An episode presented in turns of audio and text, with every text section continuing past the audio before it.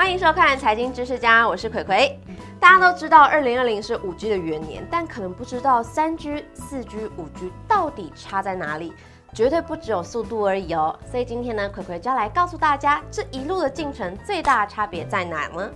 首先，三 G 其实基本上它就是最基础的功能，像是我们所熟知的通话啊、简讯、网络跟音乐串流，速度当然是不能跟四 G 比较的，那也没有办法进行一零八零 P 的这个串流直播，所以呢，它的唯一的优点大概就只有成本很低而已。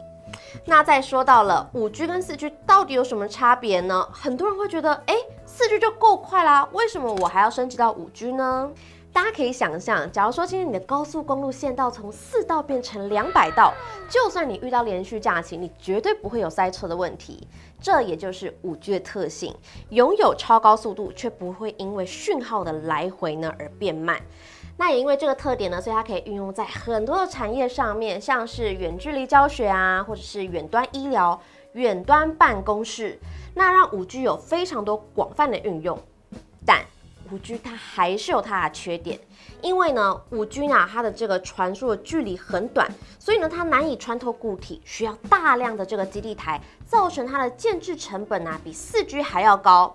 但四 G 呢因为低频覆盖率广，所以呢不需要大量的基地台，这也是四 G 唯一胜过五 G 的地方。所以在不久的将来，五 G 会为我们的生活带来全新的变革，像是 VR 直播、自驾车，或者是远端手术，那这些都是现在的四 G 没有办法做到的。像过去啊，我们熟知的蒸汽机啊、电力啊，或者是印刷机，五 G 将会带给你我一个完全不同的生活，同时呢，也会影响在股票中近十年来的一个产业趋势。财经知识家，让你财富更增加。那我们下次见，拜拜。